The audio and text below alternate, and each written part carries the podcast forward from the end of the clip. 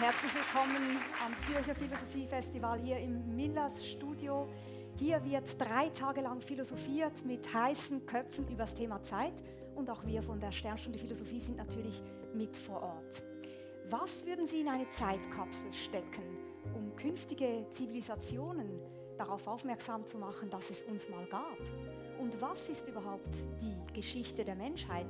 Eine Geschichte, die sich gerade merkwürdig verdüstert und lässt sich diese Geschichte vielleicht auch noch wenden in ein Happy End?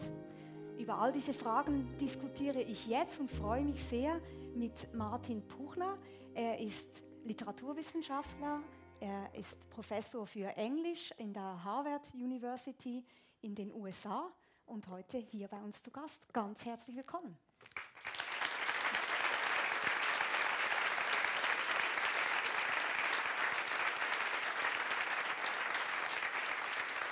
Freue mich sehr, hier zu sein. Ja, schön. Herr Puchner, ich habe gerade gesagt, vielleicht lässt sich diese Geschichte, die gerade ein bisschen im Argen liegt, noch in ein Happy End wenden. Noch schöner wäre ja eine Never-Ending Story. Ja, das Happy End gibt es wahrscheinlich wirklich nur im Märchen. Vielleicht müssen wir auch neue Märchen erfinden. Aber die Never-Ending Story, die unendliche Geschichte, an die glaube ich schon, weil wir ja eigentlich ständig einzeln und zusammen an der Geschichte, an unserer Geschichte arbeiten. Jetzt hier im Philosophiefestival, im Schweizer Fernsehen, aber auch in sozialen Netzwerken. Noch nie wurde so viel geschrieben, geteilt. Wir wissen nur nicht genau, wie die Geschichte enden wird. Naja, aber irgendwann ist ja zu Ende, dann ist die Sonne ausgebrannt. Vielleicht sind wir dann auch in anderen Sonnensystemen. Wer weiß, Sie sind offenbar mit Elon Musk unterwegs oder was? ja. Ja, zumindest eine gute Geschichte. Sie sind ja nicht nur ein offenbar äh, Geschichtenerfinder, sondern auch vor allem ein Geschichtensammler, ein professioneller Geschichtensammler. Das ist Ihr Metier. Sie geben zum Beispiel als Professor auch diese Norton Anthology für Weltliteratur heraus. Sie haben einen äh, Online-Kurs in Weltliteratur, offenbar Studierende aus über 150 Ländern, die daran teilnehmen, die Sie damit erreichen. Wenn man diese Weltliteratur überblickt, denken Sie eigentlich, es kommen noch neue Geschichten hinzu oder erzählen wir uns immer das Gleiche? Ja, das ist eine, ist eine, gute Frage. Ich bin ja in dieses Geschichtensammeln wirklich durch Zufall gestolpert, als ich eben diese Weltliteratur herausgeben musste und habe hab dann erstmal ganz panisch wirklich quer gelesen und habe gemerkt, was es da alles gibt für eine Vielzahl an Geschichten.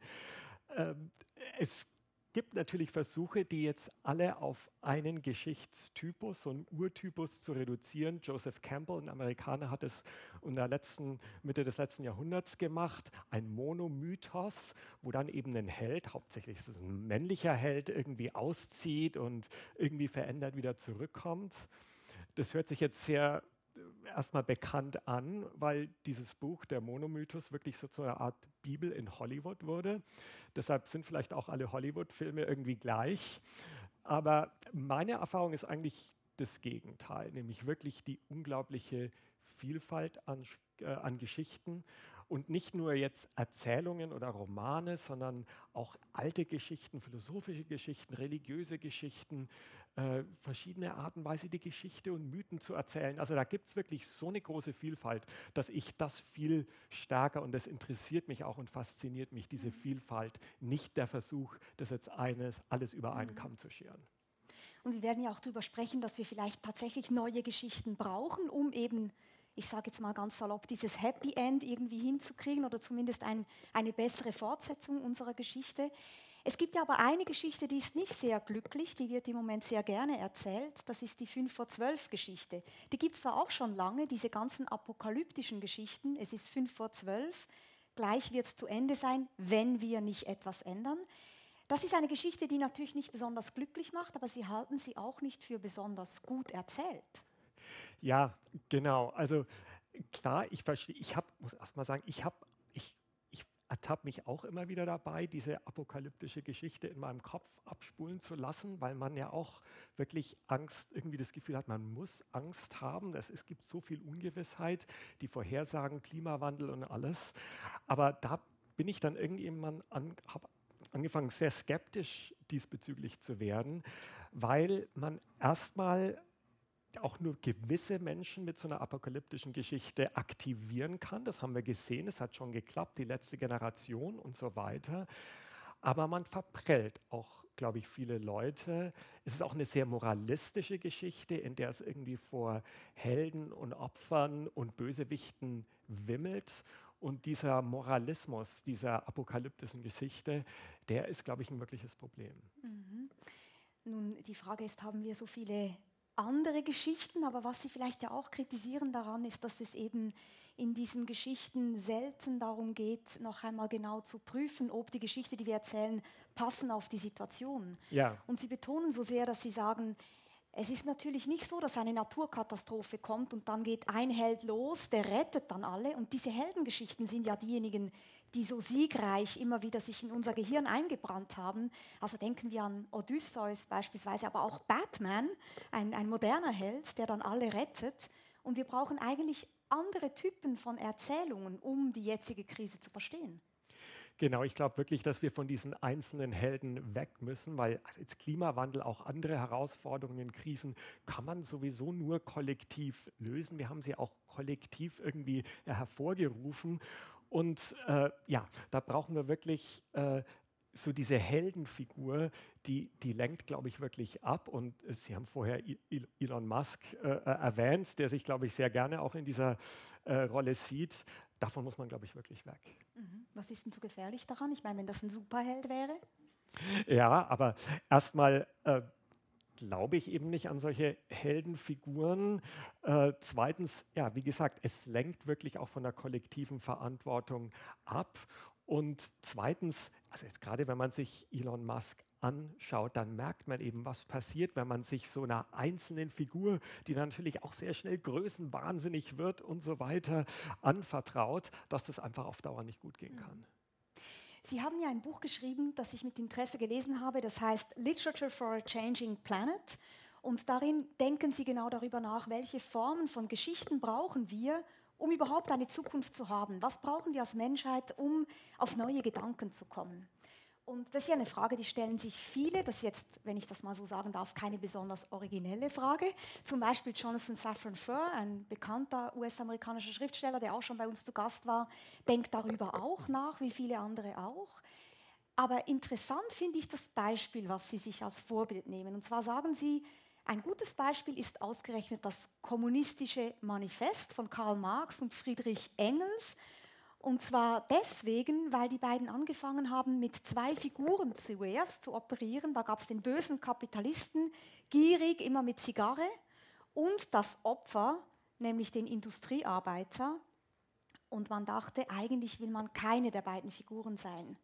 Also haben die beiden die Geschichte umgeschrieben und gesagt, der Kapitalist, den machen wir zum System, Kapitalismus, und das Opfer machen wir zur Bewegung, die Bewegung des Proletariats. Und plötzlich entsteht eine Wir-Erzählung. Verstehe ich das richtig? Und das ist das Großartige an dieser Geschichte gewesen.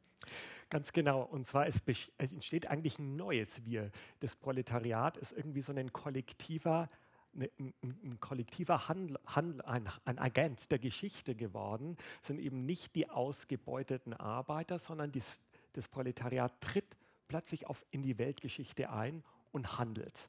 Und das ist, das wird dann auch mit das Bewusstsein der Arbeiterklasse und so weiter erklärt, aber vom Geschichtenerzählen her ist es ja, ist es ein neuer Agent erstmal. Und das ist das Wichtige und das ist auch irgendwie die Aufgabe dieses Textes, des äh, kommunistischen Manifests. Als Literaturwissenschaftler hat mich ja immer so die Rhetorik und die Strategie dieses Textes interessiert, eben diese großen Geschichten, die erzählt werden, aber dass eben nicht nur eine Geschichte neu erzählt wird, sondern dass eben eine neue ein, ein, ein neuer Agent der Geschichte da wirklich mhm. geschaffen wird und auftritt und damit ja, so geschichtlichen Rang bekommt. Und das bräuchten wir auch in Zukunft. Nun ist aber das Problem, oder vielleicht zwei Probleme. Das eine Problem ist, es ist ein bisschen Geschichtsglittering, ausgerechnet das kommunistische Manifest als guten Text sich vorzustellen, der auch dazu geführt hat, dass politische Ideen entstanden sind, die nun wirklich nicht heilsam waren für uns. Das ist das eine. Und das andere ist, wir sind uns ja wahrscheinlich einig, wir haben nicht besonders viele gemeinsame Geschichten im Moment weltumspannend. Genau, ich glaube, wir sind auch an einem kulturellen Punkt angelangt, wo dieses Wir überhaupt sehr stark hinterfragt wird. Man sich gar nicht mehr vorstellen kann, dass, jetzt, dass man jetzt jemand anderen für uns sprechen lässt, dass man jetzt irgendwie sowas wie das kommunistische Manifest in Auftrag gibt. Wer sollte das eigentlich schreiben? Für wen? Weil das war damals ein, ein Auftrag. Das war ein Auftrag, genau. Das mhm. war eigentlich so eine ganz kleine Gruppe von Deutschen, hauptsächlich deutschen Exilanten in London, ganz unwichtig, die eben an Marx und Engels herangetreten sind und gesagt haben, schreibt da mal was. Mhm. Erstmal haben Marx und Engels gedacht, wir schreiben, was sie ein Credo genannt haben, also so praktisch einfach so einen Glaub, so Glaubenssätze dieser Bewegung des Kommunismus. Aber dann im Laufe dieses, dieser Korrespondenz zwischen Marx und Engels hat Engels gesagt, wir, wir, wir gehen eigentlich sehr, wir müssen über dieses Credo, diese bloßen Glaubenssätze, die man irgendwie abfragen kann, äh, wie im, im, religiösen Kontext, hinausgehen und wirklich eine Geschichte erzählen. Und dann haben wir gesagt, das wird, nennen wir das ein Manifest, das sozusagen irgendwann mal in der Vorgeschichte anfängt und dann irgendwie in der Zukunft mhm. landet. Mhm. Und diese Idee des Manifests, die begeistert sie irgendwie, die begleitet sie, die kommt eben auch sehr stark vor in diesem Literature for a Changing Planet. Und das ist auch ein Stück weit die Idee, die Sie weiter verfolgen in einer Initiative, die heißt Stories for the Future. Da haben Sie sich zusammengetan mit anderen und denken ganz konkret darüber nach, welche Geschichten brauchen wir, um eine gemeinsame Zukunft zu entwerfen. Und da sind ganz viele beteiligt, unter anderem auch die Tänzerin und Künstlerin Gloria Benedikt, eine ehemalige Balletttänzerin, die setzt das um in Tanzperformances. Wir schauen uns mal einen Ausschnitt an, wo man sieht, wie sie versucht, sozusagen das gemeinsame Erleben von uns Menschen in Bilder einzufangen.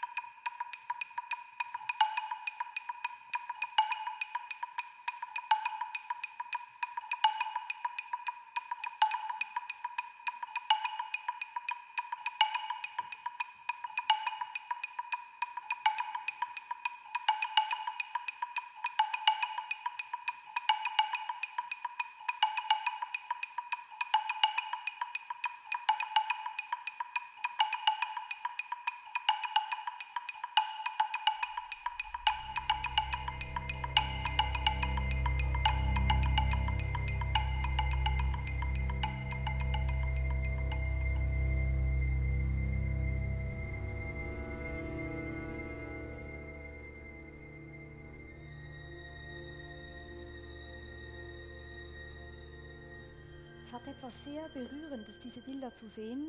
Ich nehme an, es geht Ihnen ähnlich, weil man so denkt, ja, wir teilen diesen Planeten, wir sind alle gleich, insofern, dass wir Liebe brauchen, Umarmungen brauchen, wir brauchen Regenwasser beispielsweise.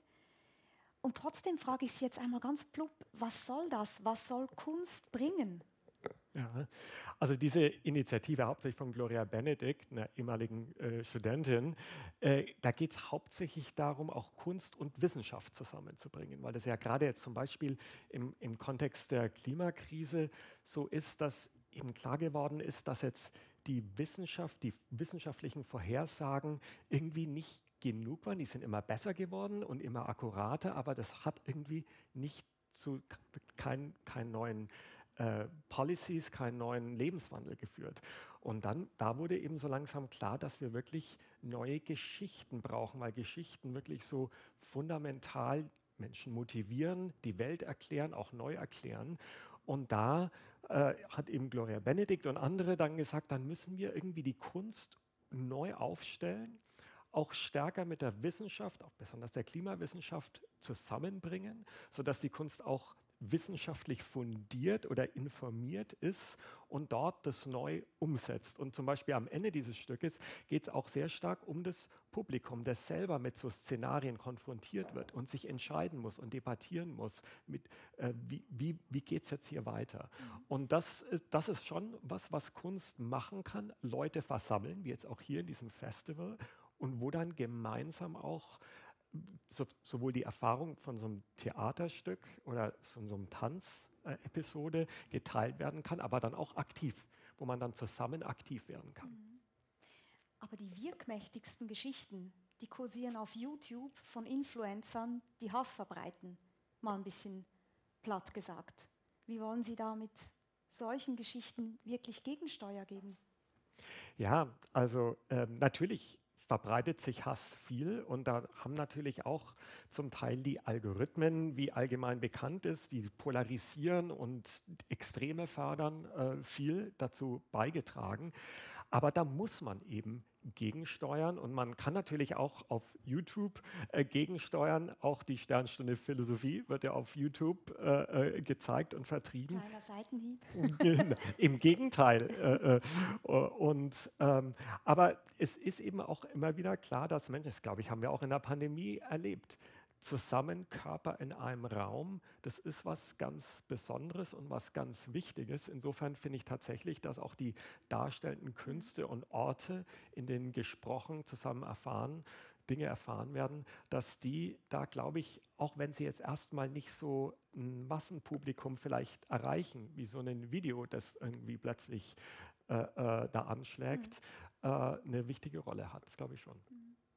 Also wir sehen schon, Sie sind hoffnungsfroh, was das Sammeln und Entwerfen von neuen Geschichten anbelangt, dass wir damit in die Zeit hinein wirken können. Es gibt aber einen zweiten Grund, warum Sie so begeistert sind von Literatur. Sie glauben nämlich, dass wir, wenn wir die Literatur verstehen, die Literatur lesen, uns selber zu verstehen beginnen und auch zu verstehen beginnen, warum wir in dieser Krise gelandet sind, in der wir heute stecken bezüglich des Klimawandels zum Beispiel.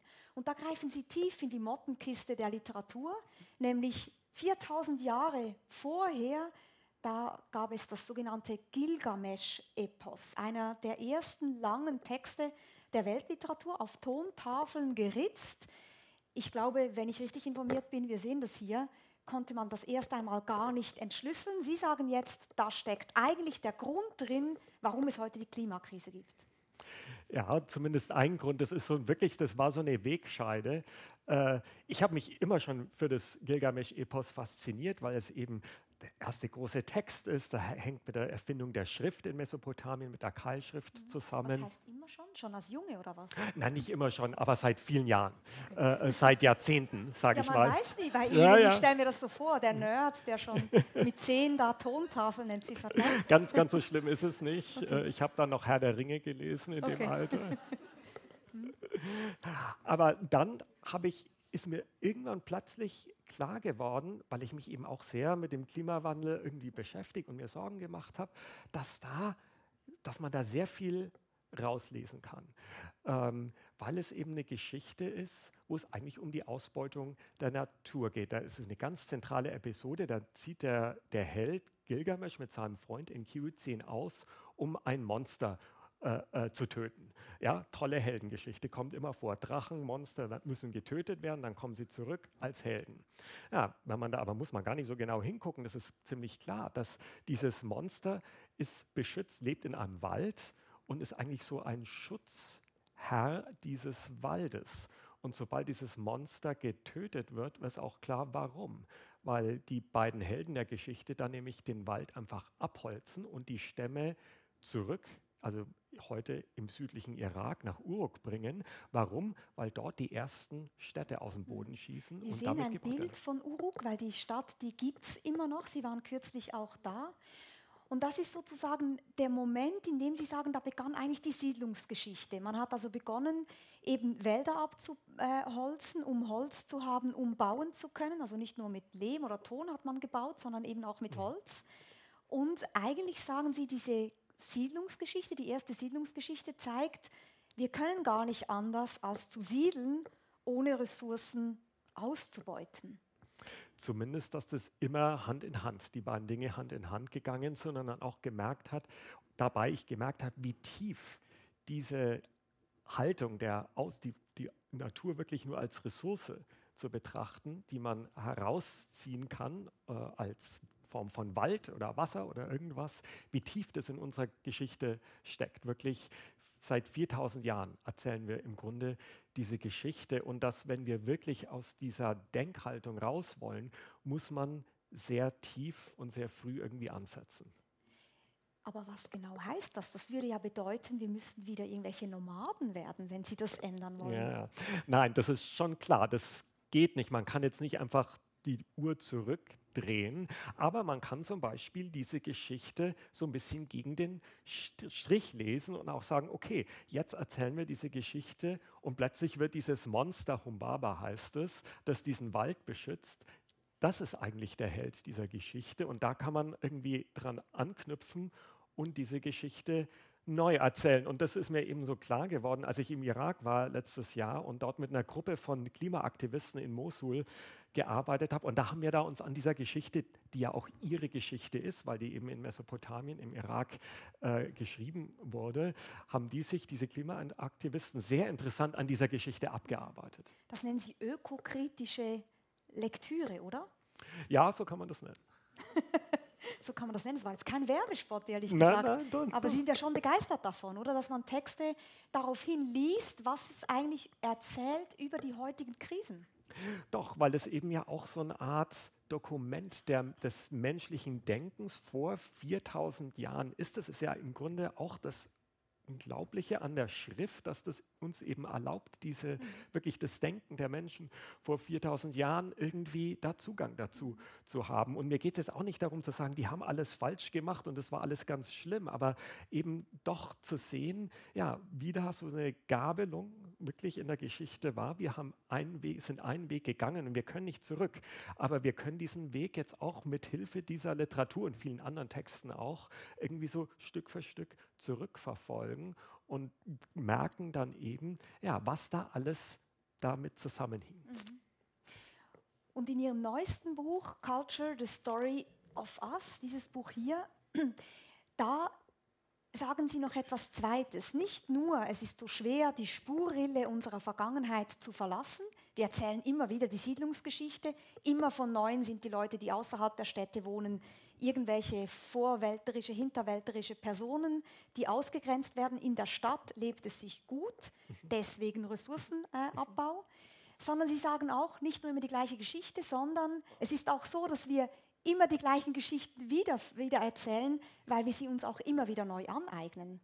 Also kulturelle Aneignung, eigentlich ein problematisches Wort heute, ist eigentlich in unserer Identität eingeschrieben des Geschichtenerzählens. Genau, also diese Debatte um die kulturelle Aneignung, die ist ja eine sehr schwierige. Ich verstehe die auch zum Teil sehr gut, wenn es darum geht, wirklich Raubkunst, die aus Nigerien und so weiter, zum Beispiel die Benin-Statuen, unter den schlimmsten Umständen wirklich geraubt wurde und dann in äh, europäische oder amerikanische äh, äh, Museen geschleppt wurde, dass da verlangt wird, dass die irgendwie zurückgegeben werden. Da habe ich unter anderem auch mit dieser mit diesem Argument, dass das eben Aneignung war. Da habe ich sehr viel Verständnis dafür. Aber eben in dieser Debatte um kulturelle Aneignung habe ich mir irgendwann eben angefangen zu überlegen, ob das wirklich die richtige Argumentation ist weil eben, wenn man in die Geschichte guckt, wenn man sich irgendeine Kulturtradition anguckt und da so ein bisschen an der Oberfläche herumkratzt, dann merkt man, dass die auch aus Versatzstücken von anderen Kulturen irgendwie zusammengesetzt ist. Also wir erzählen uns eben doch immer wieder die gleichen Geschichten, transformieren sie, aber die Elemente tauchen immer wieder auf. Auch dieses Gilgamesch-Epos, da gibt es ja auch eine große Flut, die kommt. Es gibt auch sowas wie so eine Noah-Figur, die aber genau natürlich auch dann in der hebräischen Bibel wieder auftaucht, wo auch die Flut kommt, wo es auch einen Noah gibt. Und sie sagen, heute haben wir eigentlich auch Noahs, zum Beispiel den sogenannten Prepper. Oder auch Elon Musk, der eben gerne äh, davonfliegen möchte. Ist eigentlich ein moderner Noah. Auf jeden Fall. Sozusagen, ich weiß genau, was passiert. Ihr alle seid die Dummen. Ich mhm. bin derjenige, der einzige, der einzige gute Mensch, der einzige schlaue Mensch. Ich bereite mich vor. Ich baue mir eine Rakete und fliege auf den Mars oder, oder kaufe mir einen ganz schönen äh, äh, Bunker in, in Neuseeland, den ich mir schön, wo ich es mir richtig schön wohnlich einrichte. Äh, da gibt es ja ganz verschiedene äh, Versionen das, dessen. Und genau, das ist diese alte, die im Grunde älteste Geschichte der Menschheit. Hm. Das heißt, aneignen darf man, soll man, es kommt halt darauf an, wie man es tut. Sie sagen ganz klar, es gibt natürlich Formen der Aneignung, die sind nicht in Ordnung. Da kann man auch den ghanaischen Philosophen Kwame Appiah zitieren, der sehr ähnliche Positionen in dieser Sache vertritt. Aber es gibt auch unglaublich kreative Dinge, die entstehen. Ein sehr gutes Beispiel, das Sie auch in Ihrem Buch ähm, ausführlich zitieren, deswegen heißt es auch From Cave Art to K-Pop, ist K-Pop, also der südkoreanische Pop, der geht zurück ja eigentlich auf eine Zeit, als die US-amerikanischen Truppen während des Koreakrieges in Südkorea stationiert waren. Da gab es Sängerinnen, Tänzerinnen, die bei diesen Truppen waren. Gleichzeitig brachten die US-Amerikaner Jazz mit, auch gewisse Afrobeats und das Ganze hat sich zu vermischen begonnen bis schlussendlich dieser K-Pop entstand, auch durch die Regierung damals natürlich dann gefördert durch die Südkoreaner.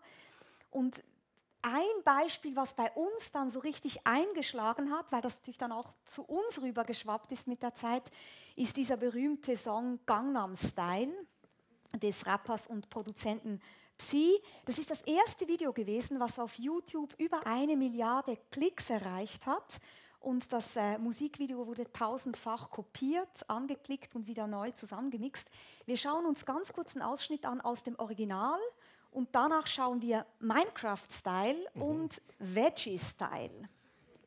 Opern Gangnam Style. Gangnam Style. Op, op, op, op. Opern Gangnam Style. Gangnam Style. Op, op, op, op. Opern Gangnam Style. Hey, sexy lady. Op. Dig in Minecraft Style.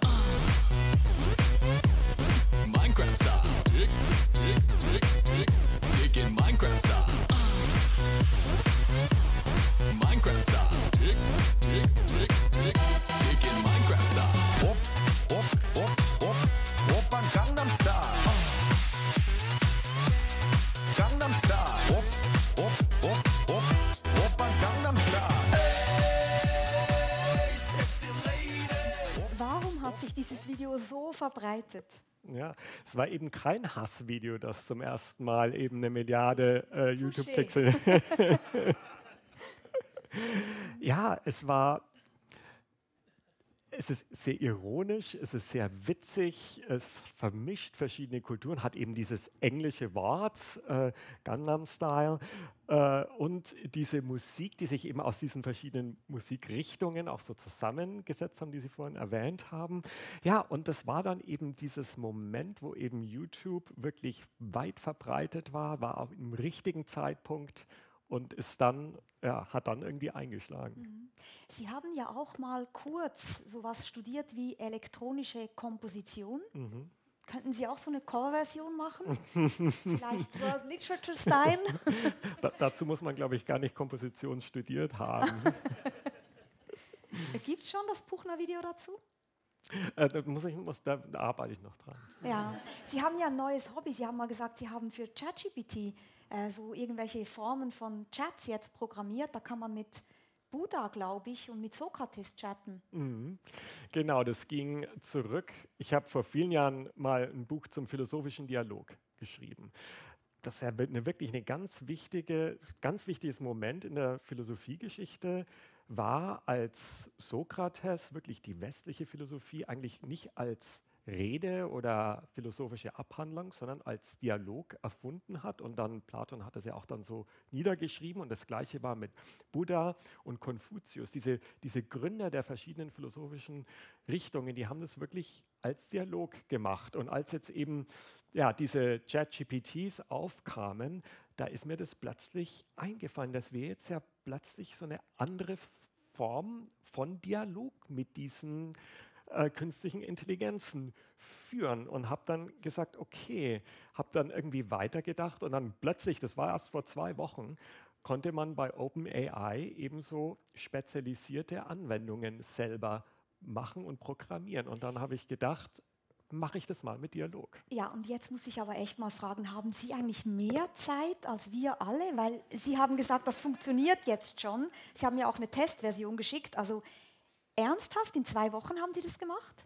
Das, das ist, also ich kann nicht programmieren, das ist gar nicht so schwer. Man braucht einen guten Datensatz, das waren dann eben die platonischen Dialoge und dann muss man anfangen, das kann man mit Sprache, kann man den anfangen, Instruktionen zu schütten. Da habe ich einfach angefangen rumzuspielen und musste dann sagen, also KI, du musst als Sokrates sprechen. Du darfst dich nicht sozusagen nicht auf Sokrates als dritte Person beziehen. Du darfst nur Sätze, die in den platonischen Dialogen Sokrates zugeschrieben sind, benutzen. Du musst in der Zeit leben. Du, die, die Leute, die mit dir chatten, kommen aus der Zukunft und du musst sie so. Ja, und da kann, da kann man dann rum äh, experimentieren. Das hat ein paar Stunden gedauert. Mhm. Ja, also ich bin noch nicht überzeugt, dass das so einfach ist, aber vielen Dank für die Ermutigung schon mal. Ähm, Sie beschreiben ja jetzt gerade, wie, wie kreativ wir jetzt auch in Zukunft umgehen können mit diesen ganzen Geschichten, die es gibt. Und manchmal ist es ja aber gerade umgekehrt. Indem wir kreativ umgehen mit Kultur, zerstören wir sie, weil wir sie abnützen, weil wir sie anfassen, äh, weil einfach durch die Art und Weise, wie wir leben, Kulturgüter auch zerstört werden. Manchmal ist es nämlich sogar so, dass die eigentlich gravierendsten Dinge, die passieren auf Erden, nämlich Vulkanausbrüche, Erdbeben, die ganze Städte einbrechen lassen, eine Rettung sein können für Kulturgüter. Und ein interessantes Beispiel, deswegen heißt Ihr Buch auch so, sind eben die Höhlen. Mhm. Viele Höhlen entdeckt man irgendwann durch einen Zufall und man entdeckt unglaubliche Bestände an Kulturgütern, die wahrscheinlich kaputt gegangen wären, wenn die Menschen das vorher schon gewusst hätten, dass es da eine Höhle gibt. Also ein solches Beispiel sind die äh, Malereien in den Chauvet-Höhlen. Wir sehen ein paar Bilder dazu.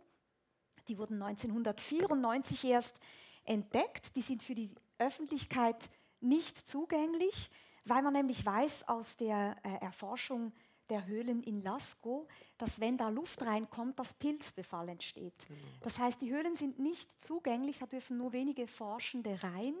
Und das ist doch irgendwie ein Paradox, könnte man sagen. Normalerweise ist der Mensch derjenige, der Kulturgüter schützt. Hier hat die Natur dafür gesorgt, dass das Kulturgut verschollen war oder nicht entdeckt war und jetzt ist es so wunderbar erhalten. Ja, genau. Das war so ein, in diesem Buch habe ich mich eben gefragt, wie Kultur sozusagen bewahrt wird, wie an die nächste Generation weitergegeben wird, wie Kultur und warum bestimmte Kulturformen und Objekte überleben und wie das funktioniert. Und habe dann eben gedacht, Mensch, es ist toll. Wir Menschen haben eben diese ganzen Speichersysteme erfunden und irgendwie geben Wissen über die, über die Kultur an die nächste Generation weiter und tragen so dazu bei, dass Traditionen bewahrt und werden und weitergegeben werden. Aber dann habe ich eben ja, irgendwann gemerkt, Moment, die tollsten Zeitkapseln, die es gibt, die Höhlen oder in Pompeji, der Vulkanausbruch in Pompeji, äh, in Pompeji oder Städte, 74 nach Christus oder sowas. Genau. Mhm. Oder, oder Städte, die überfallen werden und dann verlassen werden. Ja, dass das eigentlich die besten Zeitkapseln sind. Und eben einfach deshalb, weil der Mensch ist zerstörerisch. Und man kann das jetzt nicht nur rein negativ sehen, weil er eben auch, weil wir auch eben die Kultur wieder um bauen und weiter benutzen und Steine von einem Tempel in eine Kirche umbauen und so weiter. Ähm, aber wenn man eben sozusagen die wirkliche Zeitkapsel will, dann muss man im Grunde, müssen wir die Hände davon lassen. Mhm. Und über die Zeitkapseln, die wir brauchen, um der Zukunft eine Message mitzugeben, über die sprechen wir gleich noch. Aber gehen wir noch kurz gemeinsam ins Archiv, weil ein Archiv ist ja auch eine Form einer Zeitkapsel, wenn man so will, allerdings mhm. eine künstlich angelegte mhm. von uns Menschen. Und von Ihnen gibt es auch eine sehr berührende Geschichte mit einem Archiv. Sie waren nämlich Doktorand bereits an der Harvard University, ich glaube 1995 war das. Sie saßen in der Bibliothek, haben sich irgendwie, glaube ich, kurz gelangweilt, kurz mal, gab noch kein ChatGPT, und haben dann entschieden, sie testen die Bibliothek. Sie sind in dieses Archiv gestiegen und haben nach den Schriften ihres Großvaters gesucht, der Archivar und Historiker war in München. Und sie wussten, der hat einiges publiziert und tatsächlich haben sie Schriften gefunden, allerdings nicht das, wonach sie gesucht haben. Was ist da passiert? Ja, genau. Die alle haben eben immer damit angegeben, wie toll die Bibliothek von Harvard ist und so weiter. Die haben wirklich alles. Und dann habe ich gesagt, dann gucke ich mal danach. Ja, und dann habe ich eben ganz schlimme Schriften gefunden. Da, die, die kamen aus den 30er Jahren wo, wo, ganz klar wurde, dass da nationalsozialistisches Gedankengut da war. Da ging es um die Reinhaltung der deutschen Sprache, wirklich, aber in ganz schockierender Form, ganz klar antisemitisch. Es war schockierend. Ich kannte meinen Großvater noch, ich wusste, wusste da überhaupt nichts davon. Ja, und dann hat sich plötzlich wurde ich gezwungen, irgendwie so meine Geschichte, die Geschichte meiner Familie wieder neu zu erzählen. Ähm, Und komisch verbunden damit war eben dann nochmal, und das kommt in dem Buch eben auch vor, so eine ganz mysteriöse Geheimsprache, die Rotwelsch heißt, so eine Fahre, äh, Sprache der Fahrenden, ähm, die ich eben von meinem Onkel kannte, der sich dieser Sprache gewidmet hat, die sie gesammelt hat, der sie auch literarisch verwendet hat und von dem ich mal ein Archiv zu dieser Sprache geerbt hatte. Und plötzlich kam diese Sprache auch in den Schriften meines Großvaters, also seines Vaters vor, wo mein Großvater sich über diese Sprache echauffiert, weil dort das Deutsche angeblich verunglimpflicht wird und so weiter. In dieser Geheimsprache ist auch viel Jiddisch und Hebräisch mhm. drin. Ja, und plötzlich, das ist irgendwie wie wenn man an so einem Faden zieht und plötzlich so, einen so ein Geschichtengewebe geht auf und man muss jetzt anfangen, das irgendwie neu zu spinnen. Und das ist doch interessant. Wir erzählen uns eine Geschichte über uns selbst, aber hier und da kommen Funde ans Tageslicht oder mhm. wir stolpern über etwas mhm. oder wir entdecken so eine Höhle und wir merken plötzlich unser ganzes Weltbild oder unsere private Geschichte gerät ins Wanken. Naja, genau. Und das, das sind eben so diese Schockmomente, aber die haben natürlich auch was sehr Produktives, weil man jetzt eben an, nicht, sich nicht ausruht auf den Geschichten, die man jetzt irgendwie ob das jetzt in der Familie oder in der Gesellschaft ist, die man jetzt irgendwie immer schon gehört hat, die einem erzählt werden in der Schule oder sonst wo, sondern wo man plötzlich ja, die Vergangenheit nochmal ganz neu mhm. verstehen muss. Haben Sie als Geschichtensammler, wenn ich Sie nochmal so einführen darf, jene Geschichte gefunden oder mussten etwas umschreiben, weil Sie gemerkt haben, da haben wir uns komplett getäuscht, da ist was Neues irgendwie ans Tageslicht gekommen, das stimmte so gar nicht? Ja, eigentlich ständig, weil äh, ich habe es ja schon mal vorhin kurz erwähnt, weil ich, als ich anfing, wirklich so ganz breit zu lesen und auch tief in der Geschichte zu lesen, ist mir erst klar geworden, wie eng eigentlich so die Geschichten, die man so in der Schule und in der, wenn man in eine Buchhandlung, besonders in die, in, in die historische äh, Abteilung geht, dort, dass das doch immer wieder, also dass das relativ begrenzte Geschichten sind, dass es da wahnsinnig viel noch gibt, es zu entdecken gibt und dass man da ständig eigentlich auf was Neues stößt. Also ein Beispiel, ich hatte auch immer, es wurde auch oft gesagt, dass ja, zum Beispiel in Afrika, da gab es nicht so Literatur, da gab es eher Tanz und Musik und so weiter, aber das stimmt auch oft gar nicht. Da gibt es zum Beispiel so einen wirklich faszinierenden Text, der Kebra Nagast. Das ist ein, ein Text aus Äthiopien, der schon im Spät, äh, in der späten Antike wahrscheinlich seine Wurzeln hat, wo plötzlich eine ganz neue Geschichte auch äh, äh, zum Teil so Episoden aus dem Neuen Testament ganz anders erzählt werden. Also da, es gibt so viele Geschichten. Da sind Sie äh, natürlich auch sehr stark gefordert, oder? Weil man natürlich auch verlangt, dass man nicht alleine aus westlicher Perspektive diese genau. Weltliteratur erzählt, sondern genau. versucht, umfassender zu erzählen und diese verschiedenen Stränge irgendwie ähm, zusammenzuführen. Ganz genau. Jetzt lassen Sie uns die Blickrichtung wechseln und in die Zukunft schauen. Und Sie haben schon den äh, Begriff der Zeitkapsel erwähnt, also diese Vorstellung, dass wir einen Raum schaffen oder eine Kapsel, in der wir sozusagen Dinge legen, Botschaften legen, um eben mögliche zukünftige Generationen oder sogar Zivilisationen darüber aufzuklären, was uns wichtig war. Ein fast schon ein bisschen ulkiges Beispiel sind ja die sogenannten Golden Records. Die wurden 1977 den Raumsonden Voyager 1 and 2 beigefügt. Wir sehen hier ein Bild. Man fragt sich so ein bisschen, was das eigentlich sein soll. Und äh, es gibt dazu äh, auch noch natürlich ganz viele Daten, die da drin sind, zum Beispiel Audiodateien mit Wind und Donner oder dem Säuseln von Gras. Das scheint uns irgendwie wichtig gewesen zu sein. Aber auch mathematische Formeln. Mhm. Es gibt da aber auch Bilder, zum Beispiel von Jane Goodall mit einem Affen.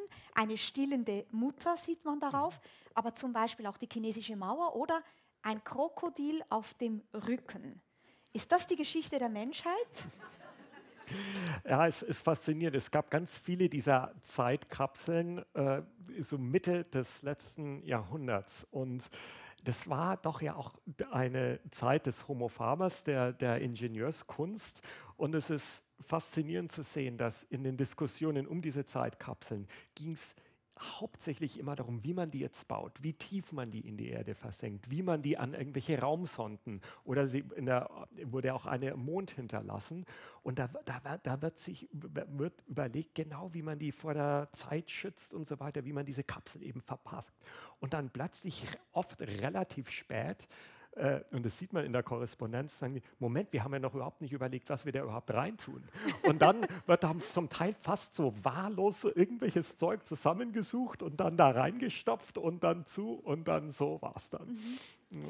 Und interessant ist ja, es sind ja verschiedene Dinge interessant, aber etwas ist interessant, dass man sich fragt, was überlegen wir uns da eigentlich? Ich meine, wie wichtig sind wir eigentlich mhm. in diesen raumzeitlichen Verhältnissen, die es da draußen im Universum gibt? Wir sind ja ein Klocks. Ja, ja. Erstmal das und dann eben auch dieser Glaube, dass jetzt Sprache, Bilder, mathematische Formeln, dass die überhaupt lesbar und verständlich sind. Wir hatten ja eben schon Probleme, von unserer äh, Menschheit vor 5000 Jahren geschriebene Tontafeln zu entziffern. Also ja, das Gilgamesch-Epos. Dieses Gilgamesch-Epos. Wie soll dann äh, also irgendwie eine andere äh, aus, außerirdische Zivilisation unsere, äh, Tonta äh, unsere mathematischen Formeln irgendwie entziffern können? Also diese Idee, dass es da irgendwie so eine universelle äh, äh, Grammatik gibt, die dann äh, über alle Zeiten hinaus verstanden werden kann. Ja, es ist eine Hybris. Es ist ja ein philosophisches Problem. Eigentlich hat Wittgenstein sich damit ja auch sehr auseinandergesetzt. Also diese Idee der Privatsprache, dass mhm. es das nicht geben kann. Sprachen sind immer mhm. soziokulturelle Phänomene an Gesellschaften gebunden. Und deswegen ist es so schwer, sich vorzustellen, wie erklärt man jemandem etwas, der mit einem UFO hier ankommt. Und ganz konkret hat sich die französische Regierung das ja mal überlegt. Wie sollen sie zukünftigen Generationen auch nur schon, also Menschen, die vielleicht in 100.000 Jahren leben, beispielsweise, verständlich machen, dass sie nicht buddeln sollen, da wo radioaktiver Müll gelagert ist. Wie macht man sowas? Ja, ja. Da ging es auch wieder um diese universellen Zeichen, vielleicht Bildsprachen, vielleicht irgendwelche Grafiken. Aber da äh, finde ich, äh, letztendlich ist man immer wieder auf folgendes Paradox gestoßen, dass man ja jedes Zeichen, jedes Schild, das, das man aufsteht, sagt er erstmal, Leute, kommt her, schaut, hier gibt es was, guckt, guckt mal auf dieses Schild und dann soll man in diesem Schild kommunizieren, äh, kommt bloß nicht hierher, grabt nicht, geht jetzt wieder sofort weg. Und das ist klar, dass das eigentlich gar nicht funktionieren kann, sondern im Gegenteil eigentlich ja Aufmerksamkeit auf sich zieht. Also ich, und da bin ich glaube ich nicht allein, bin dann zu dem Schluss gekommen, am besten ist es dann doch überhaupt kein Schild aufzustellen. Mhm. Und glauben Sie aber, es macht überhaupt Sinn, irgendwelche Botschaften irgendwo zu hinterlassen?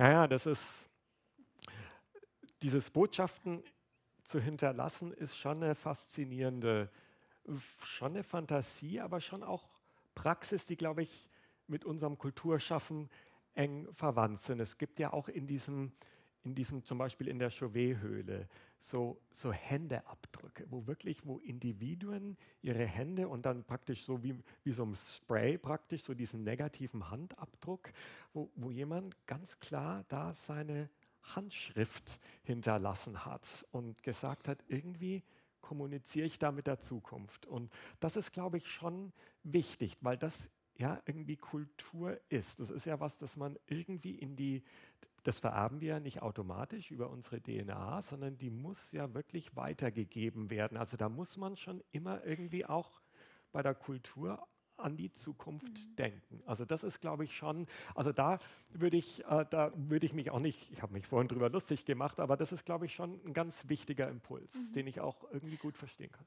Und alles ist immer eine Frage der Interpretation. Weil wie viele Kinder im Kindergarten machen Handabdrücke, mhm. ohne dass sie mit der Zukunft kommunizieren. Man malt sich halt die Hand an und macht einen Handabdruck und fertig ist. Also vieles ja. interpretieren wir natürlich auch da rein. Das stimmt wahrscheinlich schon. Ja. Wobei, jetzt, um nochmal auf dieses Chauvet, um diese Chauvet-Höhle zurückzukommen, was ich so faszinierend daran finde, dass dort wirklich über einen Zeitraum von vielen tausend Jahren mehr oder weniger kontinu kontinuierlich an diesen Höhlen weitergearbeitet wurde. Also wirklich schon auch eine gleichzeitig eine unglaubliche Tradition, schon, wo dann wirklich Generation um Generation um Generation von Künstlern in diese Höhle gegangen sind, nur um diese Höhlenmalereien voranzutreiben. Diese Höhle wurde nie bewohnt. Das war wirklich nur so ein Kunstort. Also das heißt, da war schon so ein wahnsinnig langfristiges Zeitverständnis schon auch am Werk. Mhm. Äh, sonst hätte das ja so nicht funktioniert. Und wenn Sie ein Buch hinterlassen könnten, welches wäre es? Oh, um Gottes Willen. Ähm, vielleicht dann doch so eine Sammlung von vielen Büchern. das ist jetzt irgendwie total nicht in Ordnung. Können Sie eines der vier Bücher nennen? Eines der vier Bücher? Ja. Ach, von meinen Büchern jetzt? Nee, haben Sie nicht gesagt, eine Sammlung von vier Büchern? Ach, von vielen Büchern. Ach, von vielen sogar? Ja, von, von naja, also das, das, das, das gilt gar nicht. nicht. Nee, das gilt gar nicht. Ja, dann würde ich mich dann doch wieder auf so einzelne Geschichtensammlungen zurückziehen. Tausend und eine Nacht. Tausend und eine Nacht, das weil, ist doch schön. Weil die, die Tausend und eine Nacht auch aus vielen Kulturen sich die Geschichten gesammelt hat ja. und dann irgendwie im Nahen Osten vereinigt mhm. hat. Und das finde ich was ganz Ungewöhnliches. Da haben wir wieder auch diese, dieses Wandern der mhm. Geschichten, mhm. diese kulturelle Aneignung, die Sie so mhm. fasziniert. Ein Beispiel, was Sie auch nennen, was mich äh, sehr interessiert hat, ist die sogenannte Future Library in Oslo. Mhm. Das ist ein Projekt auch einer Künstlerin, Katie Peterson heißt die. Die hat 2014 einen Wald angelegt in der Nähe der Oslo Library. Und diese Future Library hat äh, ein, eine wunderbare äh, Idee sozusagen. Die Idee ist nämlich, diese Bäume, die werden wachsen und jedes Jahr gibt ein berühmter Autor, eine berühmte Schriftstellerin eine Geschichte ab. Man kennt nur die Person und den Titel, nicht aber den Inhalt der Geschichte. Und diese Geschichten werden alle verwahrt, aufbewahrt. Und im Jahr 2114, also 100 Jahre später, werden die gedruckt auf dem Papier dieser Bäume, dieses Waldes. Mhm. Und eine Person, die da äh, schon eine Geschichte abgegeben hat, war sogar die erste, war Margaret Atwood. Wir sehen sie auf einem Bild in der Übergangszeremonie. Und die Geschichte darf sie ja nicht erzählen, aber sie hat eine Rede gehalten. Und die Rede ist fantastisch, weil sie sagt, auch wenn das nur eine Zeitkapsel ist von 100 Jahren, wir wissen nicht, ob es in 100 Jahren noch ein Land namens Norwegen mhm. geben wird. Wir wissen nicht, ob es diese Bäume wirklich noch geben wird. Wir wissen genau genommen nicht einmal, ob es noch Menschen geben wird. Und das hat ja etwas, naja, Gruseliges an sich, etwas Verunsicherndes. Verunsichernd, weil es eben genau wieder uns vor Augen führt, wie, wie fragil unsere Kultur ist, was alles der Fall sein muss, damit es dies, zu diesen Geschichten, dass die gedruckt werden in 100 Jahren, dass es eben, dass diese Bibliothek überleben muss, dass die englische Sprache jetzt in Ihrem Fall äh, überleben muss, dass überhaupt Leute noch wissen, wie man Papier macht und Bücher druckt. Und deshalb, weil das nicht klar ist, gibt es da auch noch Instruktionen. Das sind jetzt wieder so ähnlich wie bei den Zeitkapseln. Wie, wie, wie, stellt man überhaupt Papier her? Ähm, ja, und das ist eben das Land Norwegen. Äh, ja, man, man merkt eben wieder, dass äh, die Kultur auf diesen Institutionen beruht, aus, auf diesen ähm, Speicherinstitutionen und dass die sehr angreifbar sind. Äh, und darum geht es, glaube ich, in diesem Projekt. Da geht es jetzt nicht darum, mit Leuten und in 100, gut, inzwischen sind es 90 Jahren, dass die in 90 Jahren die Geschichten, die wir jetzt schreiben, dann auch lesen werden. Das passiert ja sowieso ständig, sondern es geht wirklich, glaube ich, darum, äh, ein in Erinnerung zu rufen, ja, wie, wie komplex eigentlich Kultur ist und wie angreifbar. Mhm. Oh, genau. Zu dem Projekt beigetragen haben zum Beispiel auch Karl-Ove Knausgard oder mhm. Elif Schafak. Was mich bei Margaret Atwood jetzt speziell interessiert, ist, sie ist ja bekannt dafür, dass sie sich sehr gegen die Klimakrise stark macht, dass sie äh, viel darüber publiziert. Sie ist eigentlich fast eine Art Literaturaktivistin mittlerweile geworden. Was finden Sie denn jetzt an dieser Rede von ihr gut, im Vergleich zu dieser 5 vor 12 Rhetorik, über die wir am Anfang gesprochen haben, die Sie eine schlechte Erzählung finden? Mhm.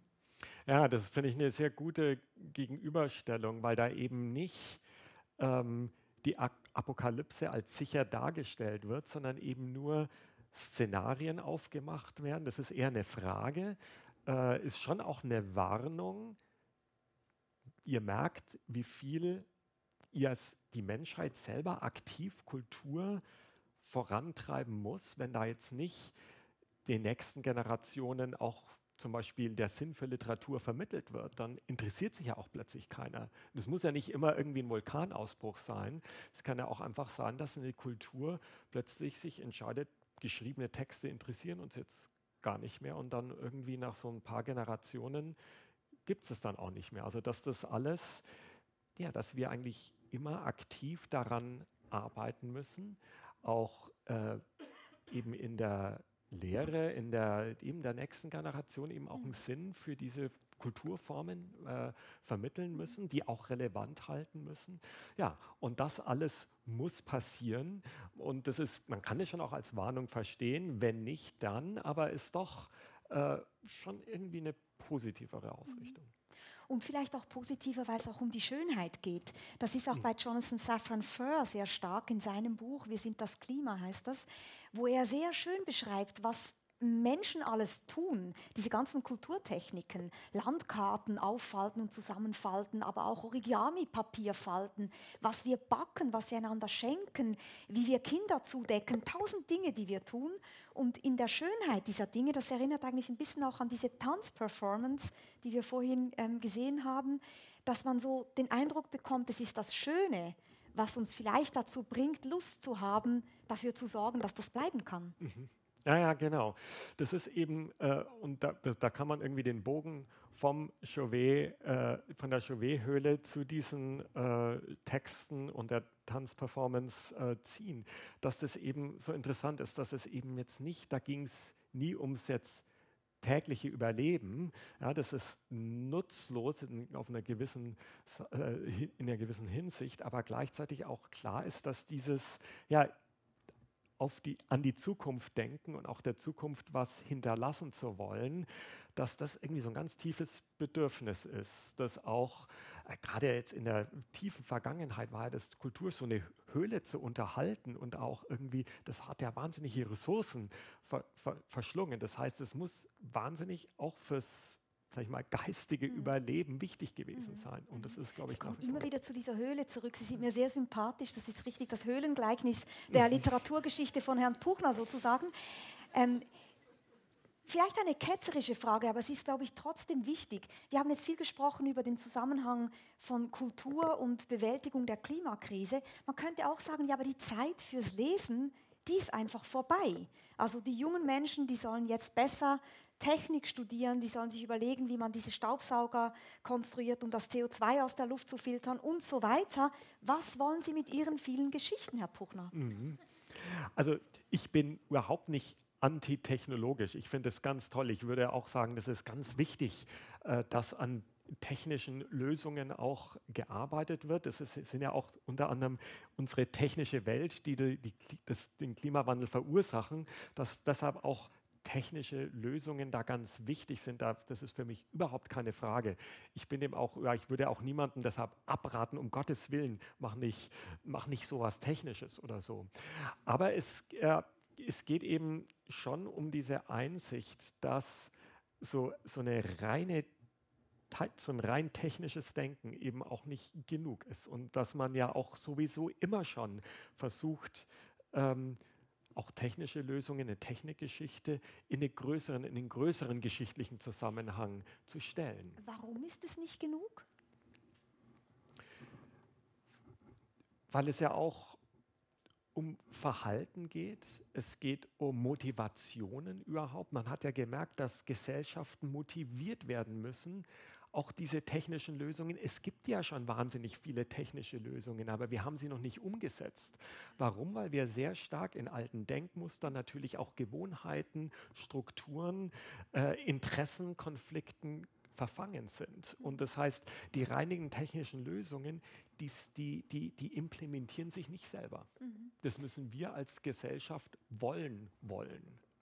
Und da sind wir ein Stück weit ja auch wieder bei der Frage, wir wollen, wer ist dieses Wir? Wie erzählen wir eine Geschichte für uns alle oder zumindest für Gruppen, die motivationale Kräfte entfesseln können. Also wieder eigentlich beim kommunistischen Manifest zurück oder bei dieser Verwandlung der Heldengeschichte fürs Individuum ja. hin zu einer Geschichte für uns alle. Weil das ist auch etwas, worüber Sie immer wieder nachdenken und schreiben diese Vorstellung, dass die Klimakrise was Ähnliches sei wie eine Naturkatastrophe, die kommt von oben und wir haben nichts damit zu tun, mhm. die ist genauso verkehrt wie die Vorstellung, der einzelne Held wird es schon richten, sondern nur gemeinsam werden wir es lösen können. Ganz genau. Und deshalb äh, denke ich eben sehr viel darüber nach, wie man auch versuchen kann, und muss irgendwie kollektives Geschichten erzählen zu fördern, weil eben, wir haben vorhin ja schon davon gesprochen, dass man da jetzt einfach jemanden anzurufen und sagen, du äh, erzähl mal jetzt für uns alle diese Geschichte, dass das nicht klappt, äh, das geht nicht. Und wir haben ja auch, das ist ja auch Teil dieser, des technologischen Wandels, dass heute es wirklich sehr leicht ist für jeden auch als Autor aufzutreten, auch mit zu erzählen. Ich interessiere mich zum Beispiel sehr für diese Fanfiction-Websites, wo wirklich jeder, wo, wo Leser auch wieder weiter erzählen. Ja, in diese Geschichte, in diese Richtung äh, geht da mein Denken, weshalb ich auch zum Beispiel eben auch so eine kollektive Geschichtensammlung wie die Tausend und eine Nacht interessant finde, weil da ja auch jetzt nicht ein Autor aufgetreten ist, sondern das ist ja auch so ein Sammelsurium, ein Sammeln und Bündeln von ganz vielen Geschichten und ganz vielen mhm. Erzählern. Das wird natürlich mehr und mehr auch eine Geschichte sein, an der auch KI mitschreiben wird.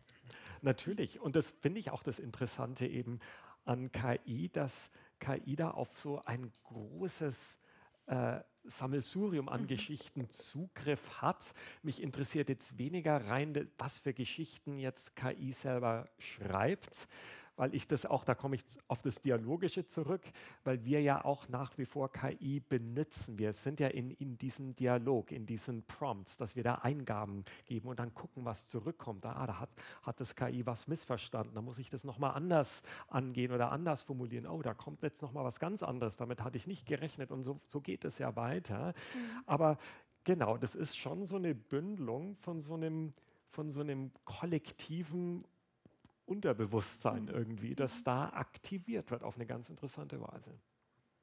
Wir sind am Ende unseres Gesprächs, Herr Puchner.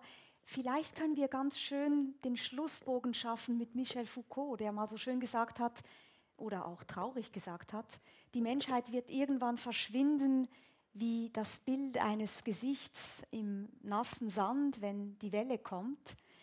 Der Trost könnte sein, wir verschwinden nicht ganz, wir haben immerhin Spuren hinterlassen. Tröstet Sie das? Ja, das tröstet mich. Schön, dann nehmen wir diesen Trost genauso entgegen. Vielen herzlichen Dank, Martin Puchner, für dieses Gespräch. Danke.